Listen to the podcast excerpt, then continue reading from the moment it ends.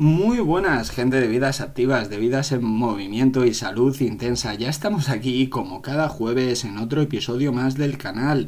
Recordaros que me podéis escuchar en Spotify, Anchor, Google Podcast y Apple Podcast.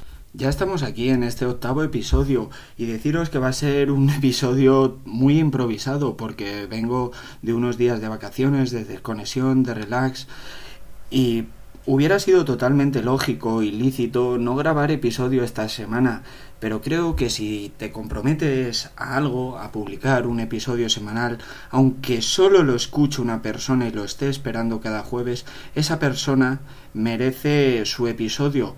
Por eso este episodio no va a ser tan guionizado, no va a hablar de conceptos más complejos, simplemente voy a dedicarme a comentar cosas, anécdotas, experiencias que he vivido en el gimnasio.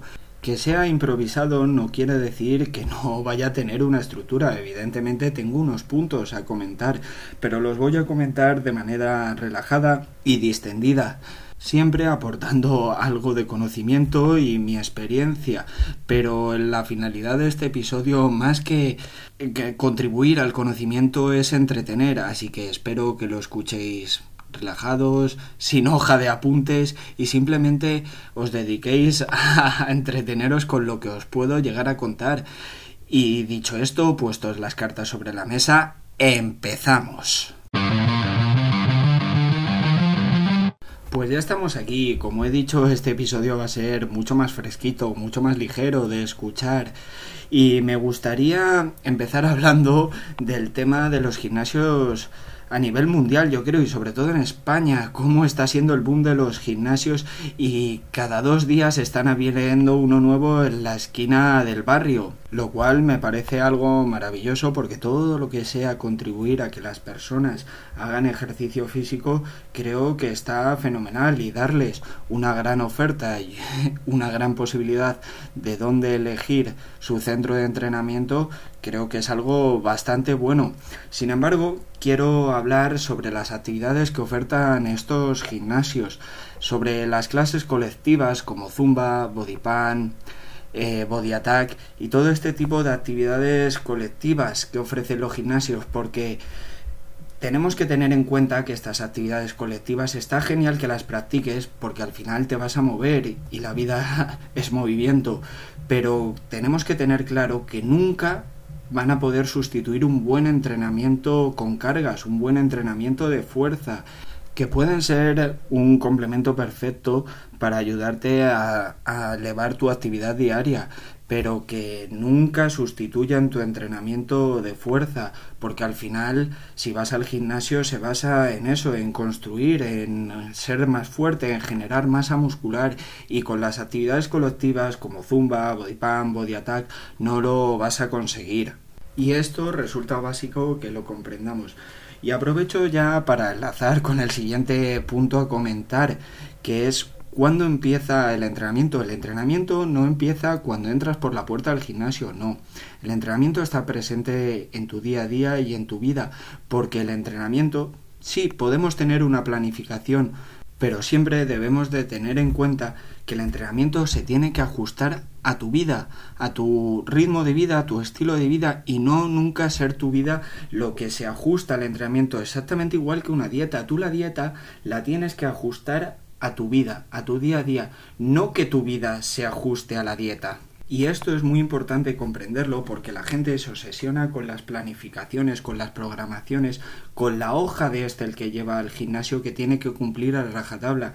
Y no, Evidentemente, si me toca un entrenamiento muy duro de piernas y al día anterior he estado metiendo 30.000 pasos por mi trabajo, creo que no es lo más idóneo, con lo cual hay que tener sentido común y saber adaptar ese plan de entrenamiento a tu estilo de vida. No quiero decir con esto que no tengas una programación. Lógicamente, una vez que entras en el gimnasio, tienes que saber lo que vas a trabajar ese día, porque si no vas a estar dando vueltas como un mono y seguramente lo único que hagas sea hablar con tu compañero o escuchar música. A lo que me refiero es que tengas ese plan, pero que lógicamente sea flexible como todo en la vida, salvo que te dediques al 100% a ello, que seas un culturista profesional, un powerlifter de competición y tu salario dependa de eso, al final el entrenamiento, la nutrición, el fitness se tiene que adaptar a tu vida y no tu vida al fitness. Concepto súper importante que tenemos que tener claro. Y para acabar este tema os voy a contar una anécdota que me ha ocurrido bastantes veces y recientemente y es que eh, dentro de la planificación que hacía yo tocaba un entrenamiento de pierna bastante exigente y el sujeto tenía un trabajo con muchísimo movimiento en el que tenía que andar muchísimo, estar de pie muchísimas horas y aún así era cabezote y se empeñaba en hacer el entrenamiento a una intensidad muy grande. Lógicamente eso le dejaba baldado todo el día y un día tras otro acumulando ese cansancio en las piernas.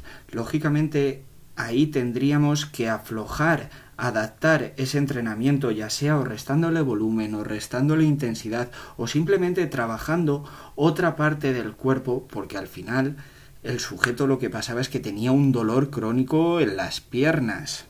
Y no me voy a extender más con este tema, pero quiero que tengáis como conclusión que el entrenamiento no es solo el momento del gimnasio, es toda la vida y que sí, que hay que tener un plan, hay que tener un método de actuación, unas pautas, pero que esas pautas se tienen que amoldar a nuestra vida.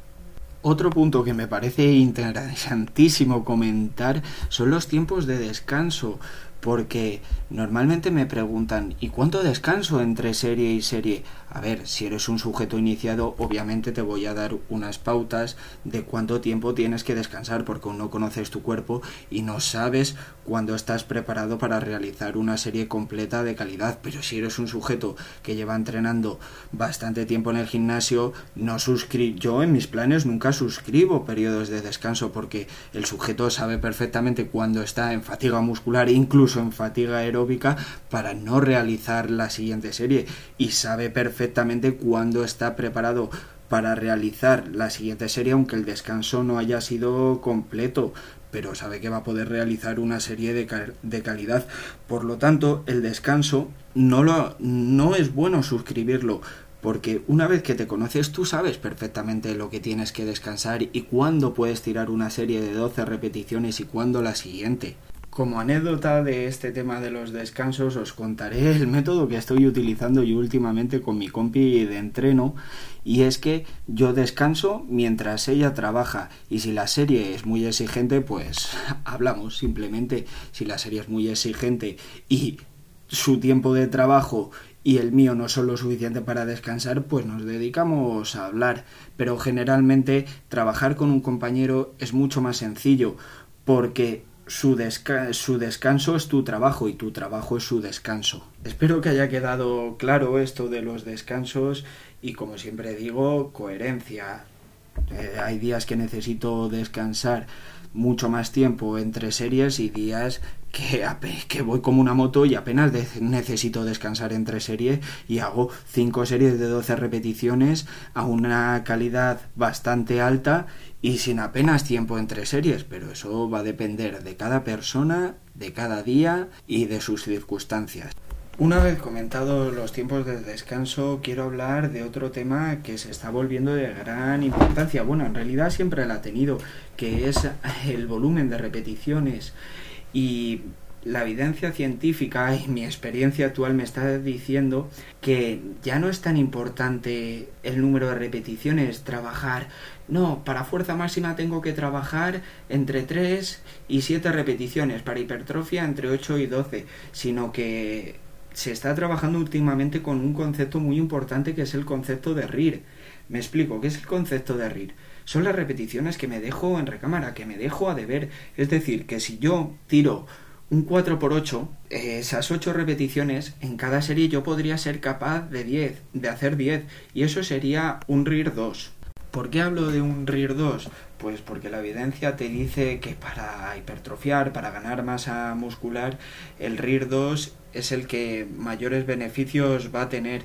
Como conclusión de esto, yo por ejemplo trabajo por cada ejercicio un volumen de 4 o 5 series a un RIR 2 el número de repeticiones va a variar de la carga que le ponga ese día. Si evidentemente le pongo muchos más kilos, pues voy a trabajar a 5 repeticiones con ese RIR 2 que podría hacer 7. Si le pongo una intensidad menor, es decir, un kilaje más ligero, pues lógicamente voy a poder hacer más repeticiones, voy a poder hacer 12, pero siempre que haga 12 y pudiera hacer 14 o 15 como muchísimo.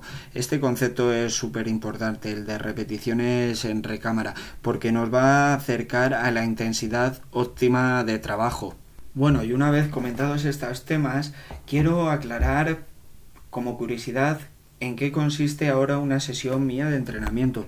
Bueno, yo durante muchos años he sido nadador, he entrenado muchísimos años en el gimnasio, he practicado CrossFit, he sido entrenador de CrossFit y actualmente hago un híbrido entre entrenamiento de musculación y CrossFit. Una sesión mía consiste en una parte de habilidades, ya sea de salto de comba, de andar haciendo el pino, eh, pies a la barra, cosas, elementos más de habilidad, que lo utilizo como calentamiento general. Luego evidentemente destino una parte de tiempo muy grande a un calentamiento específico de los grupos musculares que vamos a trabajar y suelo trabajar un grupo o dos musculares. Suelen ser tres ejercicios. Por ejemplo, recuerdo el último entrenamiento que hice estaba centrado en los glúteos, en los extensores de cadera y que tres ejercicios trabajé.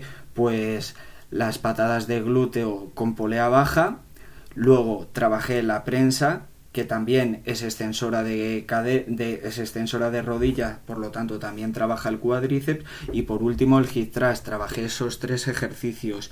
Y después de trabajar y destinarle un buen rato a este entrenamiento de fuerza, me dedico a hacer un WOD de CrossFit, que es un entrenamiento metabólico, un entrenamiento de alta intensidad que funciona por intervalos, en el que acabas que el corazón parece que se te va a salir por la boca. A este WOD, a este entrenamiento metabólico o HIIT, llámalo como quieras, le suelo dedicar entre 7 y 15 minutos, dependiendo de la intensidad del mismo. Lógicamente, si es muy, muy intenso, pues tiene que ser más corto.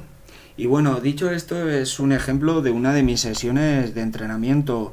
Actualmente estoy entrenando de esta forma, pero no quiere decir que no lo cambie en el tiempo, porque al final yo adapto mis entrenamientos a lo que me gusta, porque si no me gustan mis entrenamientos, lo más seguro es que acabe dejando de ir al gimnasio y no cumpla el objetivo que quiero, que por cierto es estar saludable básicamente. Luego pues me gusta verme bien en el espejo, pero sobre todo lo que quiero sentirme es saludable.